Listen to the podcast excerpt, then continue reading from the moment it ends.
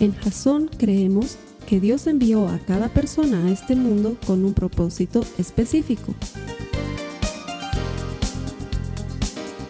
Nuestra misión es ayudarte a que tengas una relación personal con Jesús y a través de ella encuentres ese propósito para tu vida.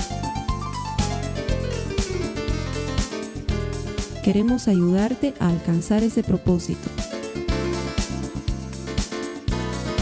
Es nuestra oración que este podcast te ayude a tener visión, a tener jazón.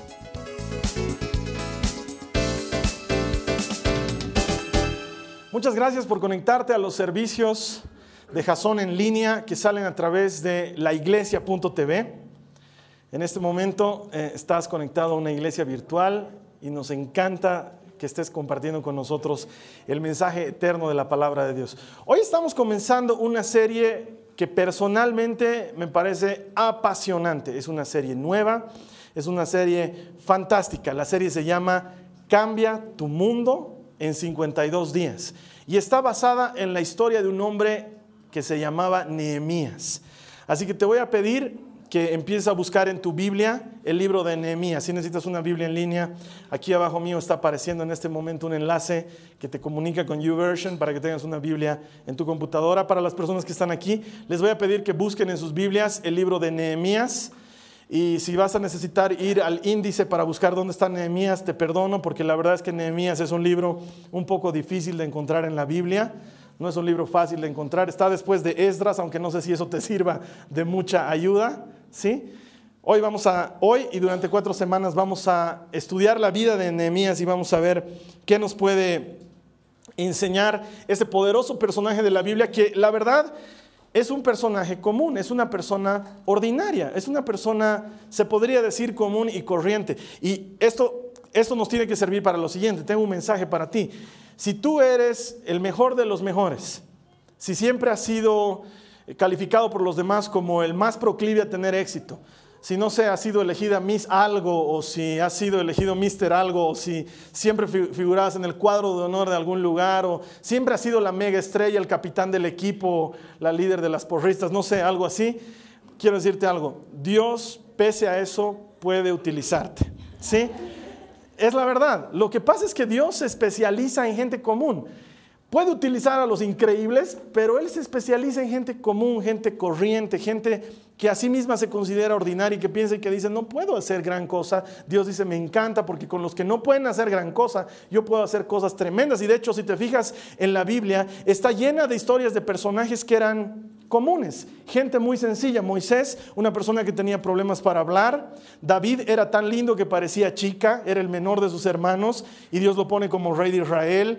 Eh, Jonás, un escapista, un hombre que quería hacerse lo más, hacerse humo lo más pronto de Dios. Eh, no sé, Pedro no era el mejor de todos, la verdad era medio torpe, sus palabras y sus actos le ganaban a su cerebro. Eh, Mateo era cobrador de impuestos. O sea, si nos ponemos a pensar en la gente que Dios utiliza, es gente común, gente ordinaria. Y sí, algunas veces Dios hace cosas increíbles porque Él puede hacer lo que sea con quien sea, pero la verdad es que Él suele hacer tareas extraordinarias con gente ordinaria. Y eso es lo que vamos a aprender de la vida de Nehemías. ¿Quién era este Nehemías? Nehemías no era ni un profeta, no era ni un sacerdote, no era un maestro, no era del linaje de los reyes, no iba a ser nunca rey de ninguna cosa era un copero. ¿Sí? ¿Qué es un copero? En la época en que había reyes, un copero era esa persona que estaba encargada de probar el vino antes de que el rey se lo tome. O sea que si a ti te gusta el vino, probablemente estés diciendo, a mí me encantaría trabajar de copero. ¿Sí? Entonces, eso tenía, era un trabajo que podía ser bueno como que podía ser malo. Era bueno si te gusta el vino, pero era malo si el vino estaba envenenado, porque la función del copero era beberse el vino antes que el rey, de manera que si estaba envenenado, el rey no se muera, sino que se muera su copero. ¿Sí? Entonces, este era Nehemías, era un mayordomo. Era un empleado, era un sirviente a quien Dios lo iba a incomodar de tal manera que se iba a transformar en probablemente uno de los más grandes modelos de liderazgo hoy en día. ¿Sí? De hecho, Nehemías y su vida ha sido una de las primeras cosas que yo estudié en mi vida como liderazgo y me cautivó de tal manera que me metí en el mundo del liderazgo más allá de lo que te puedes imaginar. Y eso es lo que quiero que aprendamos de la vida de Nehemías. ¿Cómo puedes pasar de ser un mayordomo, una persona con un trabajo común y corriente y transformarte no solamente en un líder, pero en alguien capaz de cambiar el mundo en 52 días? Esto es increíble. Les voy a pedir que vayamos al primer capítulo del libro de Nehemías, los versículos 1 al 4. Nehemías capítulo 1, versículos 1 al 4. Como ya les di tiempo para que encuentren el complicado libro de Nehemías, vamos a comenzar a leerlo. Estoy utilizando la nueva traducción viviente. Dice, estas son las memorias de Nehemías, hijo de Acalías. A finales del otoño, en el mes de Kisleu, del año 20 del reinado del rey Artajerjes, me encontraba en la fortaleza de Susa Ananí, uno de mis hermanos, vino a visitarme con algunos hombres que acababan de llegar de Judá. Les pregunté por los judíos que habían regresado del cautiverio y sobre la situación en Jerusalén.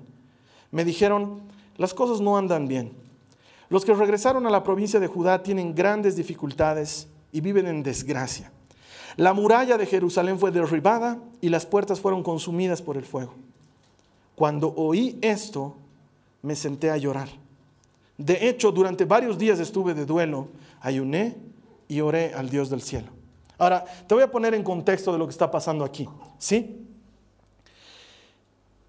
Todo el pueblo de Dios, toda la tribu de Judá, había sido invadida por los babilonios.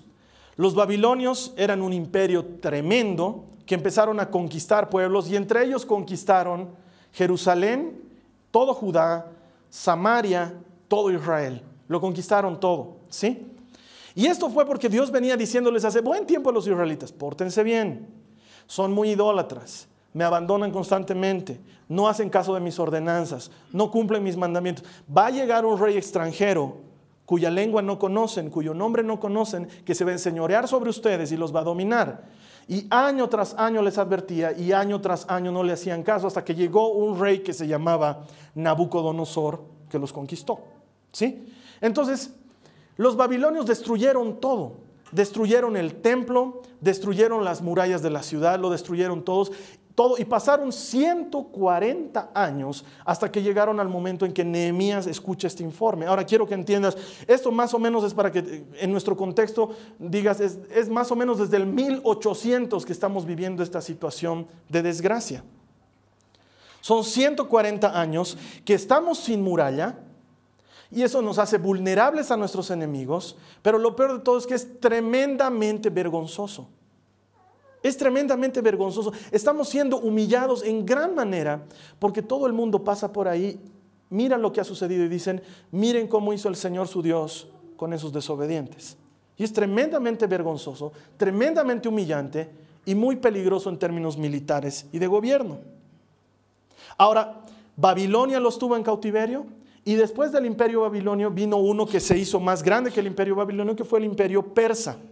Y es en este momento que aparece este rey que se llamaba Artajerjes.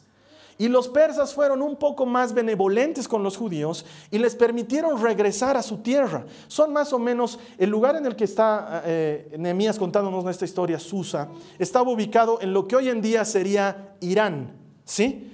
Irán está más o menos, la capital de Irán, Teherán, está más o menos 1500 algo kilómetros de Jerusalén, en una época en la que no hay aviones, no hay manera de transportarse, es una cosa bien difícil. Entonces los reyes persas les permitieron a algunos judíos regresar a Jerusalén y ocupar una vez más su tierra. Y cuando estos vienen y le cuentan a Nehemías cómo está la situación, Nehemías agarra, ve lo que sucede y le viene un momento que yo llamo un momento Popeye. ¿Sabes quién es Popeye? Le voy a pedir a Esteban que nos muestre aquí en la pantalla. Para los que no se acuerdan quién es Popeye, les voy a mostrar ahí en la pantalla. Los, los que están conectados ya saben, esto va a parecer igual para ustedes. Vámonos con las imágenes. Que pase Popeye. Él ahí. ¿Lo recuerdan, verdad, a Popeye? Popeye, por si acaso, es el tipo que está abajo dando el puñetazo. Es un hombre que tiene los antebrazos más anchos que sus propias piernas, ¿sí? Que es medio tuerto, tiene así un ojo chueco, siempre anda con una eh, pipa. ¿Se acuerdan? Popeye, el marino soy. Tut, tut. ¿Se acuerdan, verdad? ¿Saben de quién estoy hablando? Ok, y tenía ese, su enemigo, su eterno enemigo que se llamaba Brutus, y tenía una novia realmente fea. ¿Sí? Es la verdad. O sea, Olivia no tiene ningún atractivo, digamos, ¿no? Y lo más curioso del dibujo animado este es que la eterna lucha se daba por la chica. O sea, entre ese marinero feo y contrahecho y ese gordito se peleaban por Olivia. Y no sé si lo recuerdan, pero todos los personajes de ficción, todos los personajes de caricaturas, como que tienen una frase común, una frase, no sé, Superman siempre decía, eh, no sé, pues, a luchar por la justicia, digamos, ¿no? Siempre tiene una frase común. Y Popeye tenía una frase que decía, esto es todo lo que puedo soportar, no puedo soportar más y se comía su espinaca y tan, tan, tan, tan, tan, tan, tan, pum, pum, esos brazos, tan, tan, tan, tan, tan, tan, tan, pum. Es lo que sucedía en Popeye, ¿no? Y esa frase, esa frase me hace recuerdo a lo que le está pasando a Nehemías.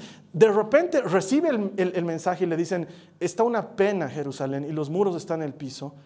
Y él siente eso, dice, es todo lo que puedo soportar, no puedo soportar más. De hecho, te puedo contar de un momento Popeye que yo tuve en mi vida. Uno de esos tantos momentos Popeyes que he tenido, porque yo antes, tiempo inmemorial, era muy peleador. Y entonces resulta ser que estaba caminando tranquilamente pensando en mis problemas y en mis propios asuntos, caminando por la calle, por una avenida muy transitada de la ciudad de La Paz, por el Prado. Y justo habíamos vivido el cambio de presidente por temas terribles, se deben acordar, octubre negro, un presidente que renuncia, se va, un, un vicepresidente que lo nombran presidente. Bueno, era el primer día de ese vicepresidente gobernando y yo me acuerdo que estaba con mis cuadernitos ahí caminando por la calle y veo que un grupo de marchistas empiezan a juntarse ahí en el Prado, que es un lugar común aquí en La Paz para que la gente haga protestas, y empiezan a marchar con sus pancartas y sus carteles. Y saben qué, de repente sentí que me hervía la sangre por dentro. Me vino mi momento, Popeye, esto es todo lo que puedo soportar, no puedo soportar más. Alguien debería hacer algo al respecto y creo que ese alguien soy yo. Entonces de repente en medio de la marcha me metí al medio de la avenida y empecé a gritarles, fuera, salgan de la calle. Y agarré las banderas y las tiré al piso y los empecé a botar. Y miré a la gente. Y esa es una de las primeras veces que me he dado cuenta que el liderazgo no tiene que ver con que la gente te conozca. Miré a los que estaban detrás de mí y les dije, ayúdenme. Y toditos vinieron a ayudarme y empezamos a sacarlos a los marchistas y los sacamos del Prado. Los sacamos a todos los marchistas del Prado, entonces apareció la prensa. ¿Sí? sus cámaras de televisión y me televisaron, algo de lo que no estoy muy orgulloso en ese momento porque estaba histérico, rojo de la bronca. No puede ser que no dejen que el presidente gobierne su primer día de gobierno, ya estamos cansados de marchas y estamos cansados de problemas y fue mi momento Popeye sin necesidad de espinaca. Algo así le sucedió a Nehemías. Se encontró ante algo que era demasiado para soportar por él. Es todo lo que puedo soportar. Alguien tiene que hacer algo y probablemente ese alguien sea yo, dijo Nehemías. Esa es una de las cosas que van a caracterizar a Nehemías durante todo este proceso. Y quiero pedirte que me ayudes a introducirnos un poco en su vida para que veas que la clase de gente que cambia el mundo es gente común, pero que se encuentra ante una situación y dice, alguien debería hacer algo. Y quizás ese alguien sea yo. ¿Sí? Una primera característica de un candidato para cambiar el mundo, un tipo común que cambia el mundo, es un tipo que se sienta y llora. Debes recordar el pasaje, lo hemos leído, verso 4. Nehemías 1 dice, cuando oí esto, me senté a llorar. Ahora, ¿saben qué? Esto no fue un llanto de, digamos, ¿no? Ay, qué pena. No, no fue así. Dice que Nehemías se deprimió escuchó que los muros de su ciudad estaban en el suelo y se echó a llorar. Las mujeres van a entenderme esto mejor que los hombres. Cuando te echas a llorar y tu maquillaje se corre y no puedes calmarte y quieres calmarte y sigues llorando y dices, ¿por qué me he pintado justo hoy día? ¿Por qué no me he hecho delineado permanente? O sea, que lloras y lloras y lloras. ¿Alguna vez has llorado así? ¿Alguna vez has llorado con esa sensación de que estás en la ducha, estás llorando? Y el agua que sale de tus ojos es más caliente que el agua que sale de la ducha y sientes la diferencia de temperaturas. O has pasado toda la noche llorando y despiertas al día siguiente y tu cara está transformada en la cara de un monstruo, medio hinchada de un lado, este ojo ya no se nota, roja. ¿Te ha pasado alguna vez? Porque eso es lo que le ha pasado a Nehemías. Realmente se condolió de lo que le estaba pasando. Es un poco lo que le pasó a Jesús cuando estaba entrando a Jerusalén y dice que ve de lejos el templo y ve a la gente. Y la Biblia dice que se pone a llorar y dice, ¿cuántas veces he querido juntarte como la gallina junta sus pollitos debajo de sus alas y no me has dejado? Y se conmueve y llora, porque la situación sobrepasa su emotividad. Nehemías estaba muy lejos, estaba en Persia, a más de 1500 kilómetros de distancia, y sin embargo, él decide hacer algo él. Pese a la distancia, en una época en la que no hay aviones, decide hacer algo él. ¿Y saben qué? Él vivía bien. El copero del rey no era maltratado. El copero del rey era un tipo que vivía con lujos.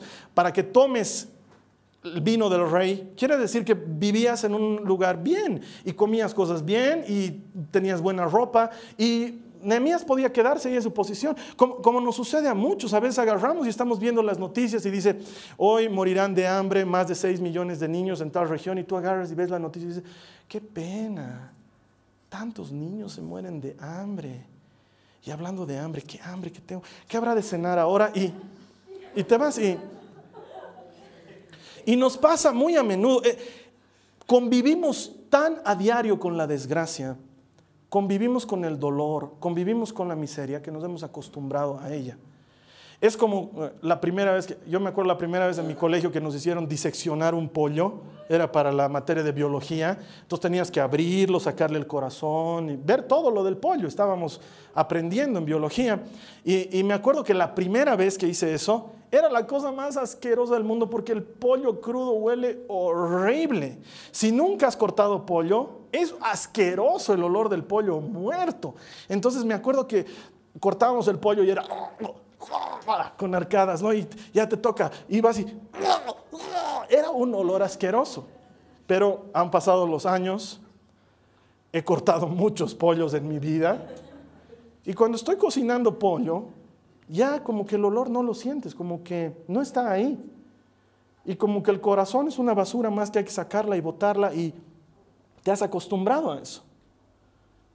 Y nos pasa muy a menudo.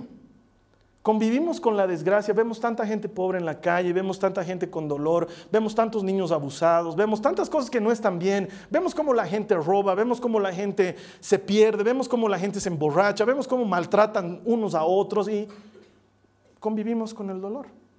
Y nos parece normal. Otro de los momentos Popeye de mi vida, estaba caminando con unos amigos y al frente, en la cuadra del frente, un hombre estaba pegando a una mujer, presumiblemente era una pareja. Entonces me acuerdo que otra vez entró en ese, ese espíritu de Popeye en mí, tan, tan, tan, tan, tan, y dije, alguien tiene que hacer algo y ese alguien probablemente sea yo. Entonces me acuerdo que tiré mi mochila, mis amigos la agarraron y me fui hasta la otra esquina y lo empujé al tipo y le dije, ¿quieres pelearte con alguien? Peleate conmigo. Tremenda estupidez. Porque luego la chica me agarró y dijo, déjalo, es mi chico, déjalo. Ok, digas devuélveme mis espinacas, quiero irme a otro lado. Convivimos con la desgracia que la siguiente vez que yo vea pasar eso, lo más probable que haga es, porque nos acostumbramos a ese tipo de cosas. Y a Nehemías no le podía pasar esto. Se conmovió de tal manera que lloró. Y la pregunta que tengo para ti es, ¿qué rompe tu corazón? ¿Qué hace que te aflijas de verdad? Y no me digas, ay, mis hijos, no, no, no te estoy hablando de cosas tuyas. ¿Qué hay que aflija tu corazón? Conozco, tengo hermanos aquí que dicen, no, no, puedo soportar ver niños en la calle, me parte el alma. Hace una semana me escribió una amiga mía que vive en los Estados Unidos que me decía, estoy sumida en una terrible depresión desde que he tenido a mi bebé, porque lo único que veo en las noticias son noticias de cómo abusan de los niños, cómo los maltratan, cómo los torturan, cómo venden sus cuerpitos, son solo niños. Y la miro a mi hijita que tiene tanta diferencia y que la cuidamos tanto y la queremos tanto, que no puedo manejar eso en mi corazón y es algo que arde en mí y vivo deprimida todos los días. Estoy en mi oficina y me pongo a llorar, entonces me tengo que salir de mi oficina para que mis compañeros no digan qué le pasa a esta burra, de qué está llorando. Estamos almorzando y estamos charlando y de repente alguien dice, ¿han visto la noticia de ese niño que lo han soltado de una ventana? Y sabes qué, me conmueve en mi interior y me tengo que salir a llorar aparte porque no puedo soportar que esté pasando algo así. ¿Qué hago, Carlos Alberto? A ese tipo de carga me estoy refiriendo. ¿Qué carga tienes en tu corazón? Porque si no tienes una carga, probablemente no seas de este planeta. Deberías preocuparte si no te preocupa alguien más. Entonces, el objetivo de esta serie es hurgar en nuestros corazones para que podamos entender qué es lo que rompe tu corazón. ¿Qué es lo que te mueve a tal manera que estás dispuesto a hacer algo? ¿Qué es lo que te mueve a tal manera que dices, alguien debería hacer algo al respecto? Y probablemente tengan que hacerlo yo. Probablemente tengan que hacerlo yo. Y no quiero que te niegues a esto. Durante cuatro semanas vamos a hurgar profundo para que te duela. La intención de esto es que te sensibilices con lo que Dios está queriendo que te sensibilices en tu corazón. Porque cuando hay una carga en tu corazón, cuando hay algo que te hace sentir miserable, esa miseria puede transformarse en tu ministerio y probablemente sea algo a lo que Dios te está llamando a trabajar.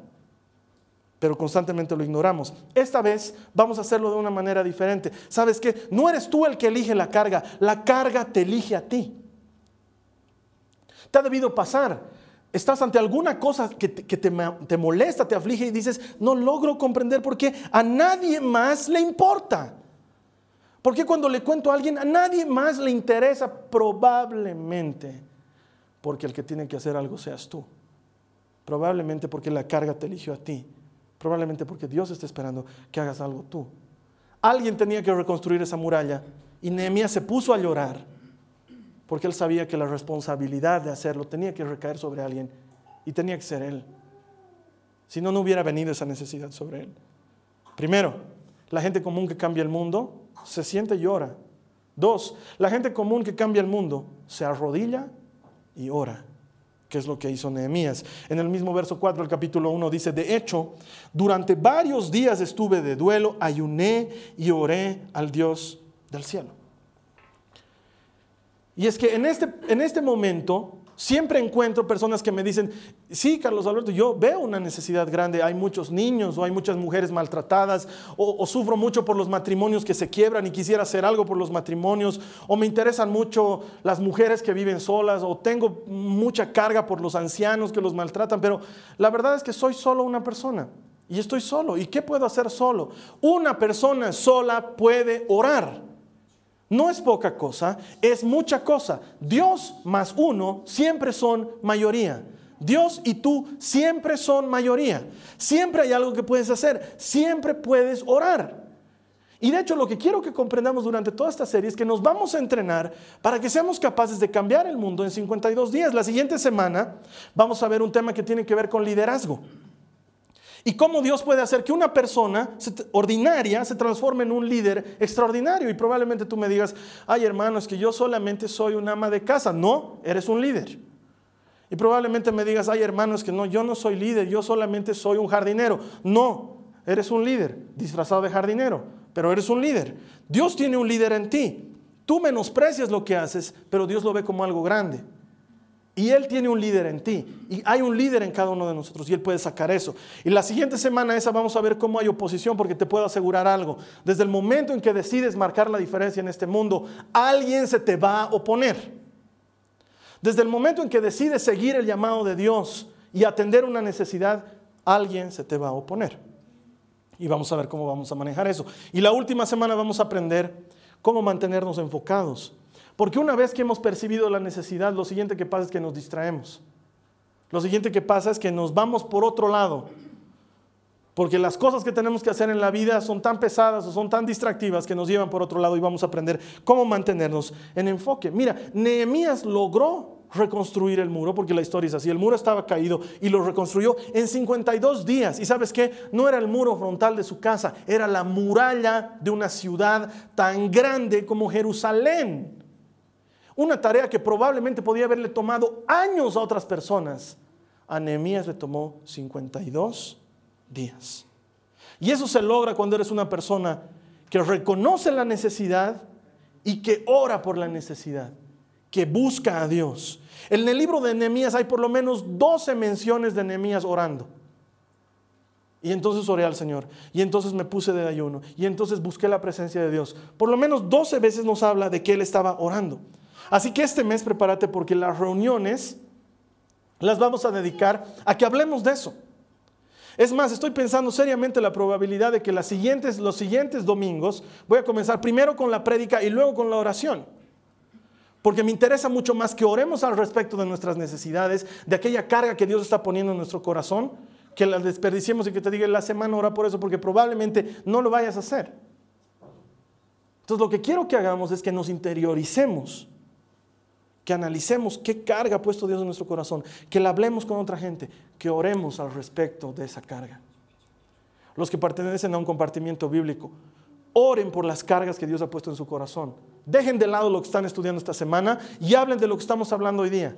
¿Con qué mueve Dios tu corazón? ¿Qué te interesa? ¿Qué necesidad estás viendo en el mundo que quisieras atender tú? Y oren por esa necesidad. Porque esa necesidad está viniendo a ti porque Dios te está eligiendo para algo.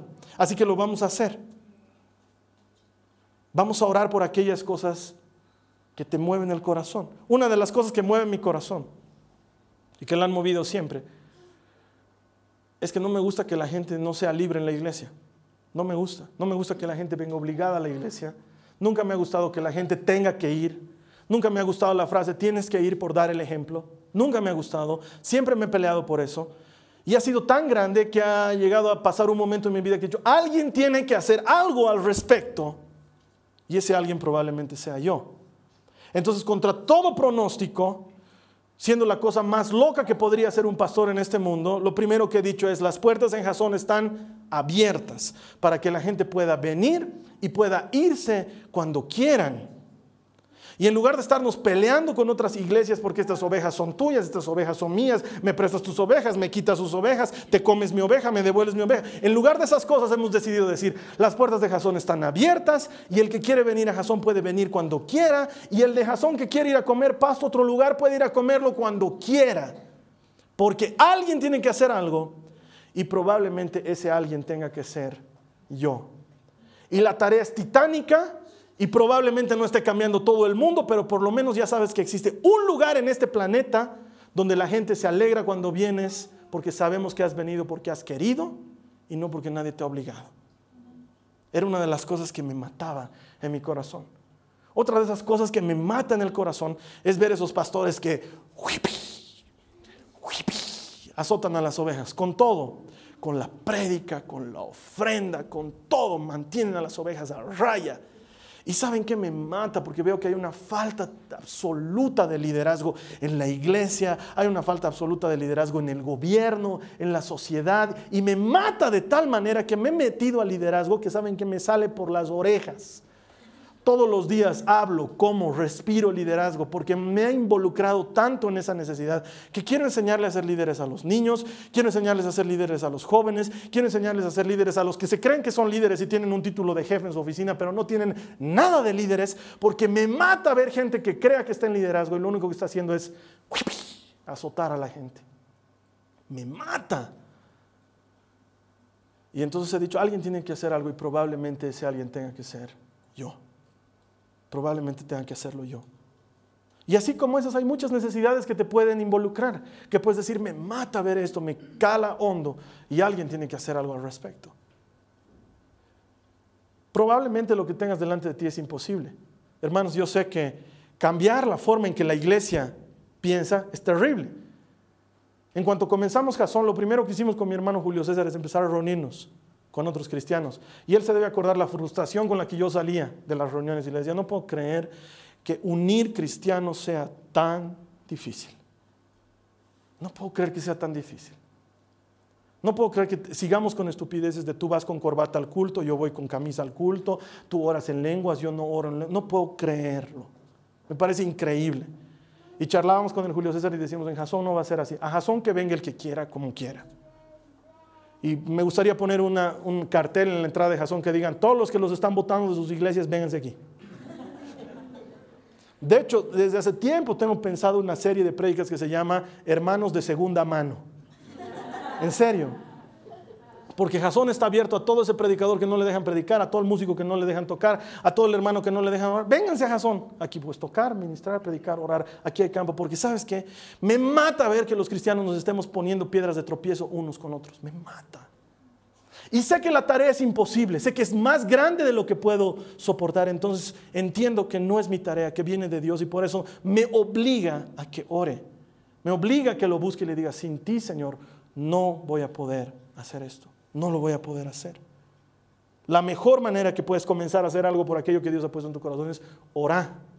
Contale a otro y orar por ese tema. Y el tercer punto, ya hemos dicho dos.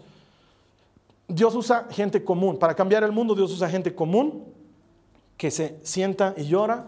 Dios usa gente común que se arrodilla y ora. Y el tercer punto, Dios usa gente común que se levanta y actúa, que hacen algo al respecto. Porque quiero que entiendan esto. Nehemías no se quedó en la oración. No agarró y dijo, es tan grande la necesidad en Jerusalén que llamaremos a reuniones de oración y haremos ayunos y vigilias y nos reuniremos a orar. Vamos a hacer 40 días de oración, ¿qué les parece? Para ver qué hacemos con... No, él sabía que había que ir y reconstruir el muro, así que después de haber llorado y después de haber orado, se puso de pie y dijo, tengo que hacer algo. De hecho, quiero que aprendas uno de los artes que nos enseña la Biblia de cómo tienes que lograr algo con las personas. Se llama el arte de dorar la píldora. Está en la Biblia, está en la Biblia. Es el arte, el arte de tirar el saco. ¿Sí? Está en la Biblia, no me lo estoy inventando. Miren Nehemías capítulo 2, verso 3, busquen en sus Biblias. Nehemías aprendió el arte de jalar el saco, de sobar el lomo, de dorar la píldora, no sé cómo quieras llamarlo, ¿sí? Nehemías capítulo 2, verso 3. Dice, pero le contesté, viva el rey para siempre. O sea, quiero que me entiendas lo que está pasando aquí. Vamos a hacer una pausa antes de seguir leyendo. Vamos a parar ahí. Nehemías estaba muerto de miedo. De hecho, la Biblia lo dice, los siguientes versículos del capítulo 1 dice que estaba muerto de miedo. ¿Por qué? Porque ahora tenía que pedir permiso de salir de su trabajo.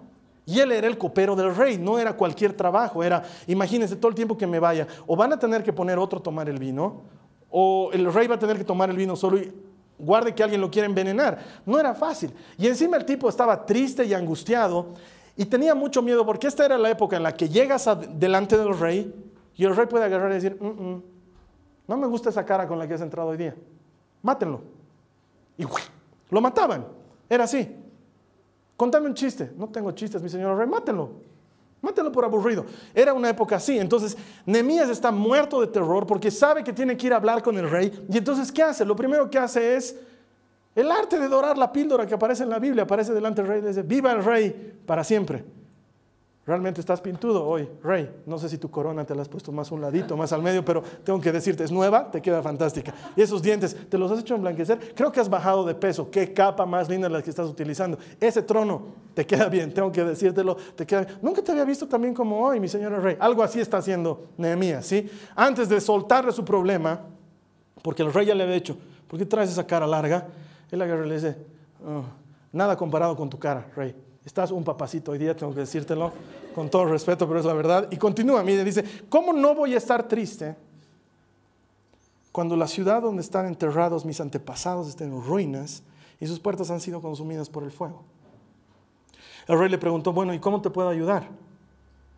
Después de orar al Dios del cielo contesté. Ahora, mire, dice, después de orar al Dios del cielo, y no fue que agarró y se fue un ratito, un ratito, rey, gracias por ofrecerme ayuda, pero un ratito. Y se fue un ratito a, un closet, se cerró, y padre, ¿y ahora qué le pido al rey? ¿Qué sonso que no he orado antes?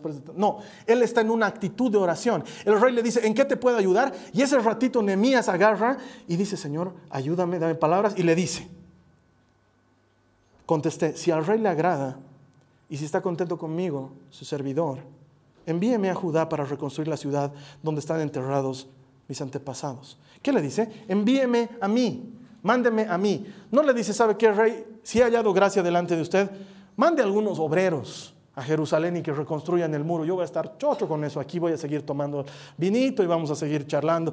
Y me va a contar dónde se ha hecho eso de los dientes porque realmente le queda. No. Él dice, quiero ir yo. La carga me ha buscado a mí. Si me importan los niños, es probablemente porque yo me tengo que ocupar de los niños. Si me importan los matrimonios, probablemente es porque yo me tengo que ocupar de los matrimonios. Si me importa que las iglesias estén dando una contra otras, probablemente yo me tenga que ocupar de los cristianos. No voy a mandar a otro, voy a ir yo. Y te pido que me dejes ir. Es lo único que te pido. No te pido que hagas nada más, sino que me dejes ir. Porque sabes que tu miseria se puede transformar en tu ministerio. Y yo no tenía idea de esto cuando decía qué lindo sería una iglesia en que la gente disfrute la iglesia, qué lindo sería que los pastores hagan eso. No tenía idea hasta que Dios agarró y me sacudió y me dijo, podemos hacer algo así, si tú te animas, Carlos Alberto.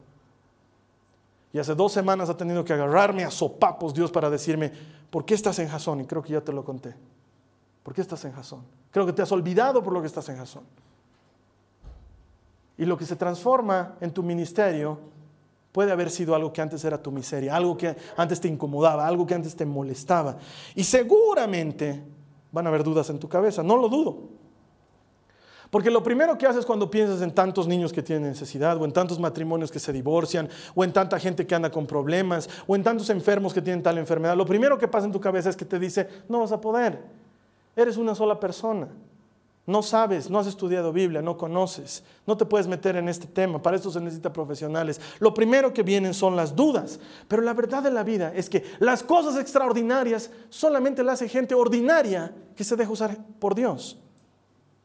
Y si tú te dejas usar por Dios, puedes hacer cosas extraordinarias. Dios usa gente que llora, Dios usa gente que ora y Dios usa gente que dice, un momento, esto no va a suceder mientras yo esté aquí. No va a seguir pasando mientras yo esté aquí. Alguien tiene que hacer algo y probablemente ese alguien sea yo. Y sé que tú me vas a decir, Carlos Alberto, es que hay tantos niños que mueren de hambre. ¿Qué puedo hacer? Mira, probablemente no puedas alimentar a todos los niños que se mueren de hambre, pero puedes alimentar a uno. Puedes comenzar por uno. Puedes alimentar a dos, a tres. Me encanta lo que hace el Ministerio de la Misericordia en Jasón. Somos una iglesia chiquitita y tenemos un ministerio de ayuda social bien chiquitito que sale los viernes a atender las necesidades de 70 personas en una terminal de buses, 70 indigentes que no tienen dónde dormir, no tienen que comer. Lo hacen una vez a la semana, pero lo hacen. Podrían no estar haciendo nada, pero una vez a la semana se incomodan, salen tarde en la noche y van y les ofrecen algo de alimento. Sé que no pueden alimentar a todos los necesitados de La Paz, sé que no pueden atender a todos los necesitados de Bolivia, pero ¿saben qué? A 70 ya los están atendiendo. Y si eso no es comenzar a marcar la diferencia, dígame cómo se tiene que marcar la diferencia. Tengo un hermano que no está aquí, pero que algunos de ustedes lo conocen, es el Carlitos Ponce. No hay un solo viernes, no hay un solo viernes que Él no mande comida para la gente necesitada, te digo, mejor que lo que te atienden en un avión, mejor que el catering de un avión, envuelta en, en recipientes increíbles con una presentación increíble, porque no, los del Ministerio de la Misericordia no van y les dan pedazos de carne que sobraron y un pan medio duro, van y les dan comida que mis hermanos me cuentan, estaba tan rica Carlos Alberto que nosotros queríamos comer esa comida, porque era increíble la presentación, el sabor, el aroma. Y este hermano, todas las semanas, 70 platos, 70 platos. 70 platos. Quiero decirles una cosa, probablemente no pueda alimentar a todo el mundo, pero cada semana 70 personas están comiendo esa comida. Si eso no es marcar la diferencia, dígame cómo se marca la diferencia. Lo único que necesitas es decir, alguien tiene que hacer algo al respecto y probablemente sea yo. Probablemente tenga que hacerlo yo. Es entender una necesidad e involucrarte en, la necesidad. Quizás no puedes adoptar a todos los niños del mundo, pero probablemente puedes adoptar a uno. Quizás no puedes alimentar a todos los necesitados de las calles, pero probablemente puedes alimentar a 20 necesitados. Quizás no puedas ocuparte de todos los matrimonios que se divorcian, pero a lo mejor puedes trabajar con una pareja. La cosa es que empieces a hacer algo, que dejes que la necesidad te toque, que te interiorices de ella y que decidas hacer algo al respecto. No te preocupes si algo exterior a ti te aflige. Preocúpate si no te aflige. Preocúpate si te has vuelto indolente ante la desgracia.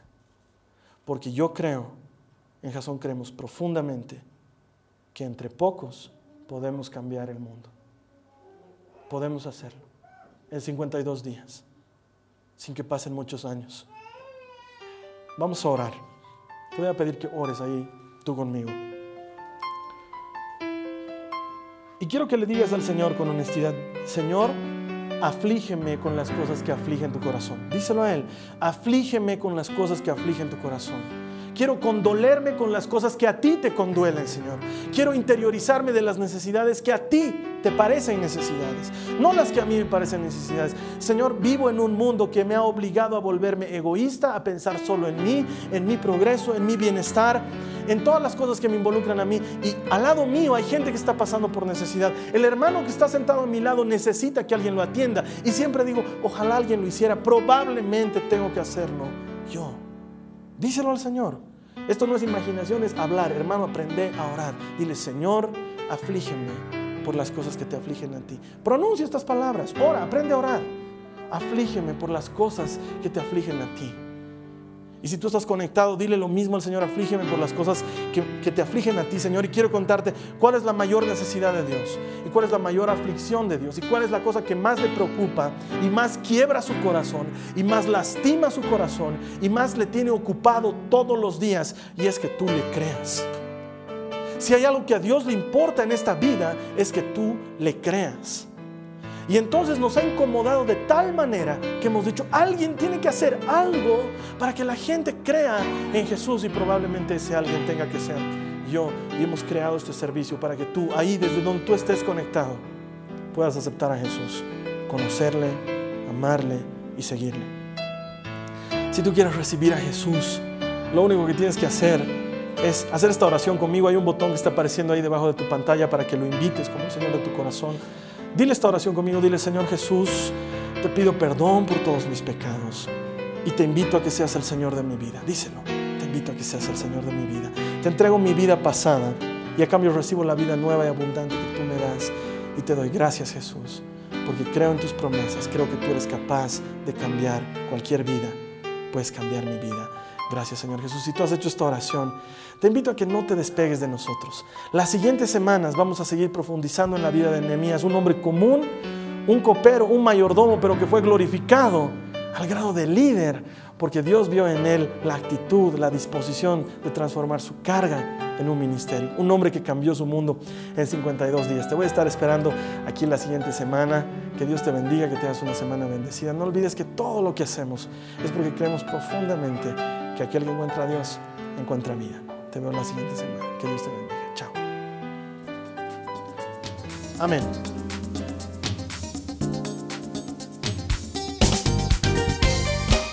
Esta ha sido una producción de Jason Cristianos con Propósito.